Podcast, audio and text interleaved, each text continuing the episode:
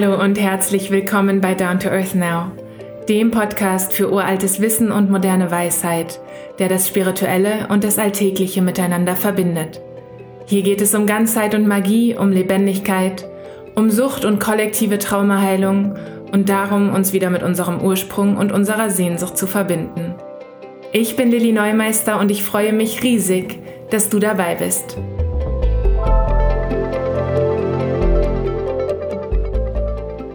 Hallo ihr Lieben, ich möchte heute über Komfortzonen sprechen.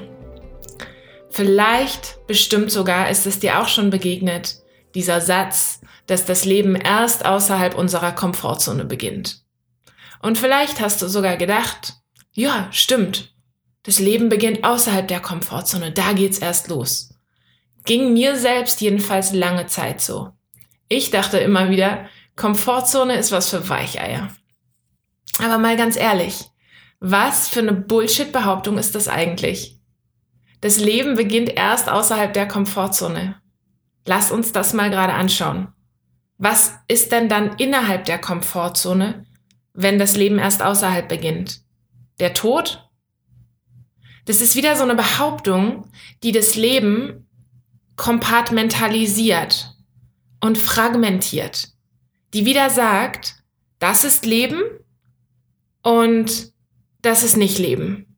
Und wenn du leben möchtest, dann mach es bitte auf diese Art.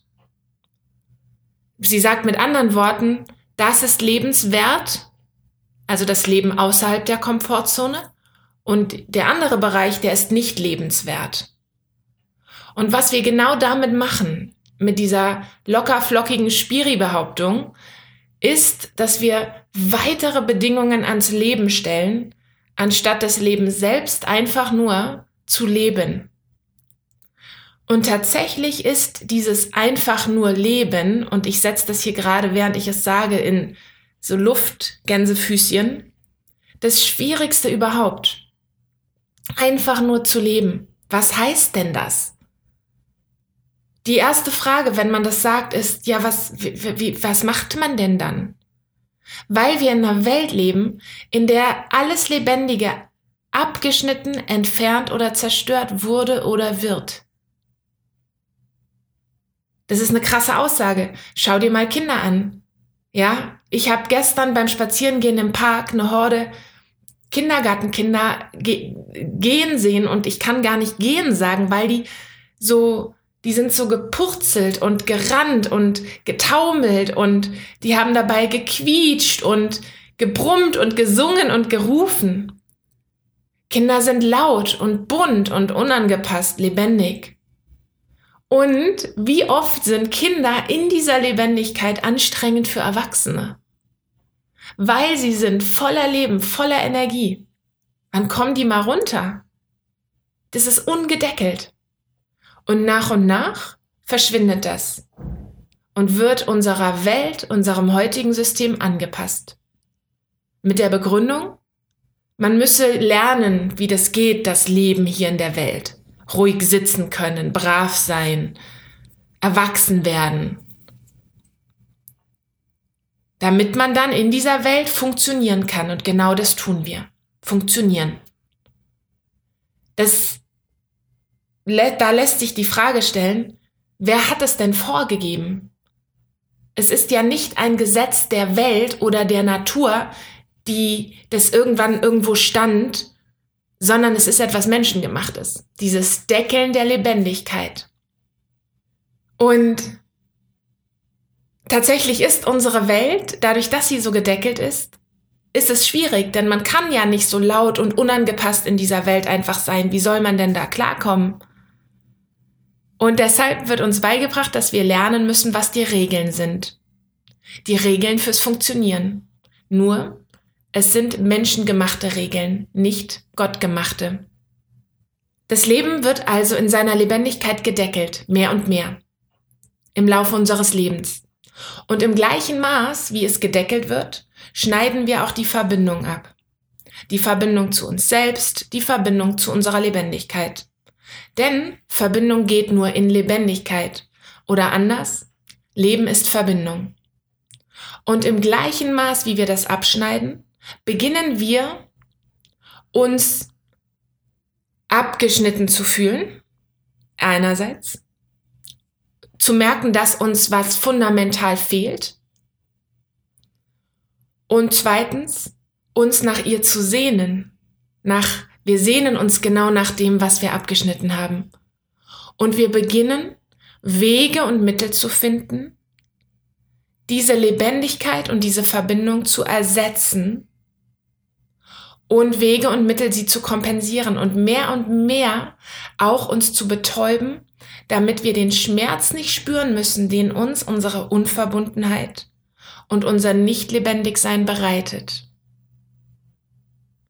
Also nochmal, je mehr wir in, der, in die Abgeschnittenheit von unserer Lebendigkeit gehen, umso mehr kompensieren wir dafür.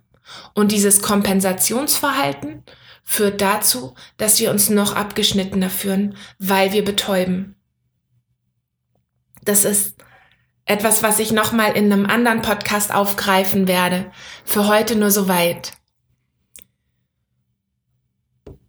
Und in dieses betäubte Leben, in dem wir nur funktionieren, wo wir merken, hier stimmt was nicht, wo die, wir dieses Sehnen spüren nach, nach, nach diesem Lauten, nach diesem Bunten, nach, nach Erfüllung, danach äh, wir zu sein und auch mit dem Wissen, dass wir äh, alle hier leben mit einer Aufgabe, dass wir uns einbringen dürfen, dass wir in uns in unserem So-Sein einbringen dürfen.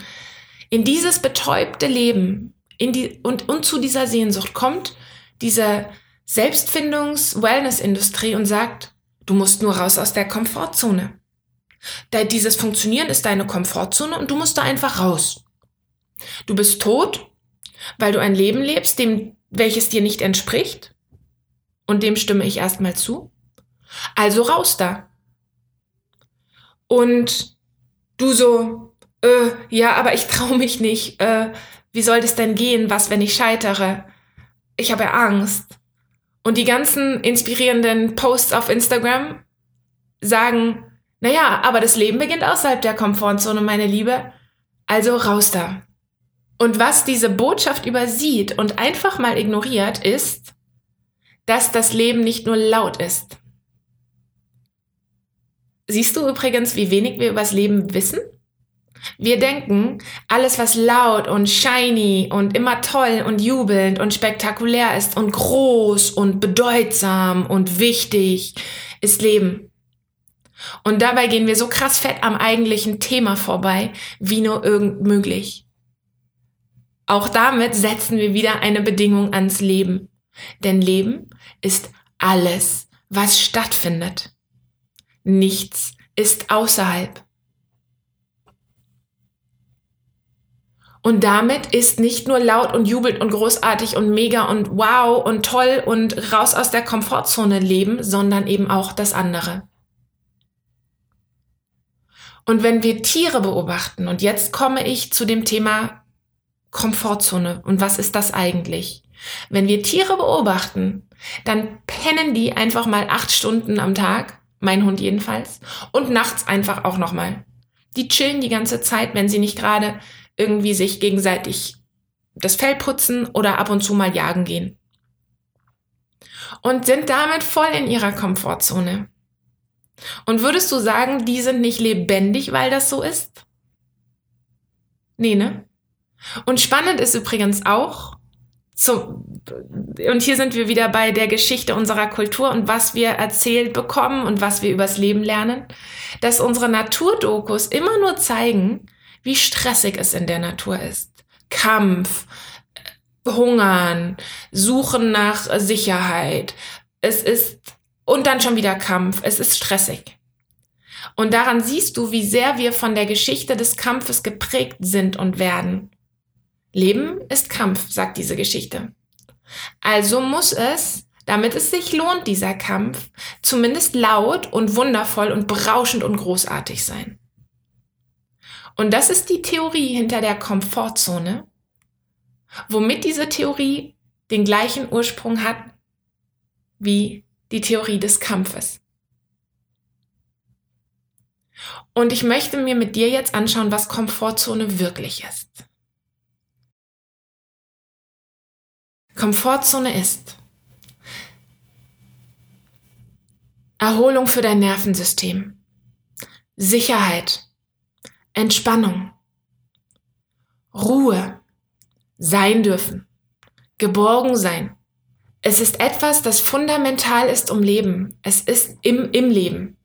Es ist ein Raum, ein Schutzraum, in dem wir uns erholen können. Und das ist, wenn ich sage fundamental im Leben, dann meine ich wirklich körperlich, physisch notwendig für unser Nervensystem. Es ist wichtig, dass wir Räume haben, in denen wir runterkommen und uns ganz, ganz sicher fühlen können. Damit hat Komfortzone ganz viel zu tun mit für dich sorgen, mit Mitgefühl, mit Weichheit, mit Liebe. Komfortzone kann sein, sich ins Bett einkuscheln, Freunde treffen und ich meine mit Freunden wirklich die Menschen, die dich kennen, bei denen du dich sicher fühlst, nicht verstellen musst. Mit diesen Freunden den Sonntagmorgen im Pyjama auf der Couch verchillen, sich einkringeln und den Kopf auf den Schoß eines geliebten Menschen legen. Eine gute feste Umarmung, Filme auf der Couch gucken. Ähm, die Liste geht weiter und ich kann die Frage an dich zurückgeben, was ist für dich Komfortzone?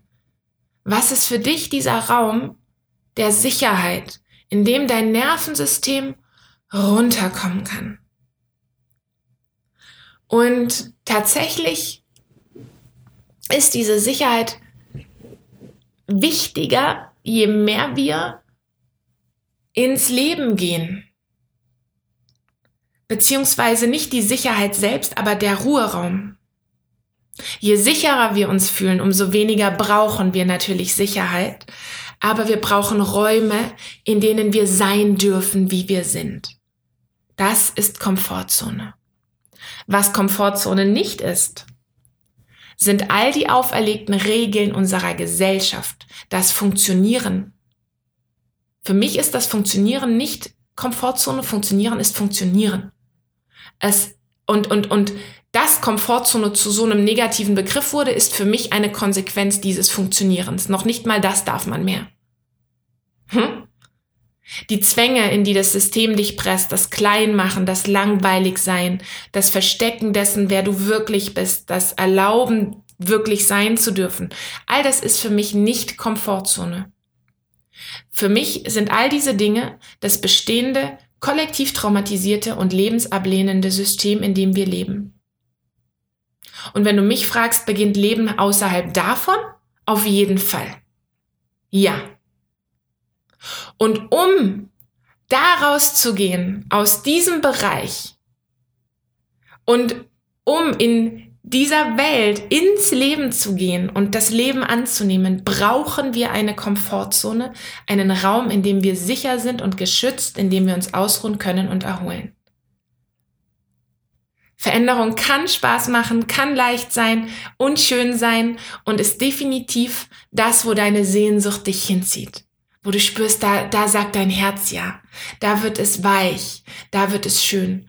Und Veränderung ist nichtsdestotrotz immer auch eine Anstrengung für unser Nervensystem. Wir können nicht immer angeswitcht sein. Wir dürfen und wir müssen uns ausruhen. Es ist Teil unseres menschlichen Designs, unseres Designs als, als Lebewesen.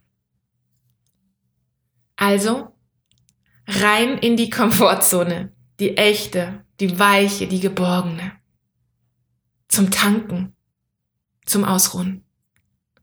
Und während ich das hier sage, denke ich, eigentlich ist genau das revolutionär. Denn diese Spaces, diese Räume, dieser Ansatz ist genau das, woran es unserer Gesellschaft mangelt. Unsere Gesellschaft sagt, du willst cooles Leben? Okay, dann rein in die Power, noch mehr Action, noch mehr Hassel. Wir sollen noch mehr angeswitcht sein, noch wacher, noch mehr am Handy, noch krasser, mehr, mehr, mehr, mehr, mehr. Das ist die Richtung, ja, die tatsächlich auch viel in dieser Persönlichkeitsentwicklung besteht die ist meiner Meinung nach nicht lebensbejahend. Es ist ein Aspekt. Das Leben ist so nicht. Das Leben ebbt und flutet. Licht und Dunkelheit. An, aus. Groß, klein. Winter, Sommer. Das Leben kommt in Wellen. Lass uns erlauben, Teil dieser Welle zu sein und diese Wellen Teil von uns zu machen und die Komfortzone Teil unserer Welle sein zu lassen. Danke fürs Du-Sein und danke fürs Dabeisein. Wenn du jemanden kennst, für den diese Folge genau das Richtige ist, dann teile sie gerne, wo und wie auch immer du möchtest. Und wenn dir diese Folge gefallen hat, dann freue ich mich über deine Bewertung auf Apple Podcast, denn sie hilft mir, dass mehr Leute auf diesen Podcast aufmerksam werden, mehr Leute mich finden. Und ich freue mich über deine Gedanken, deine Fragen, deine Kommentare zu heute. Lass mich wissen, was du davon hältst. Auf Facebook, auf Instagram unter @lillyneumeister, per E-Mail oder über das Kontaktformular auf meiner Webseite www.lillyneumeister.com und dort findest du auch mehr zu meiner Arbeit, zu der Arbeit mit mir und meinen Kursen. Trust yourself, claim your power Live your magic. Embrace your comfort zone. Alles Liebe, alles darf sein. Bis zum nächsten Mal.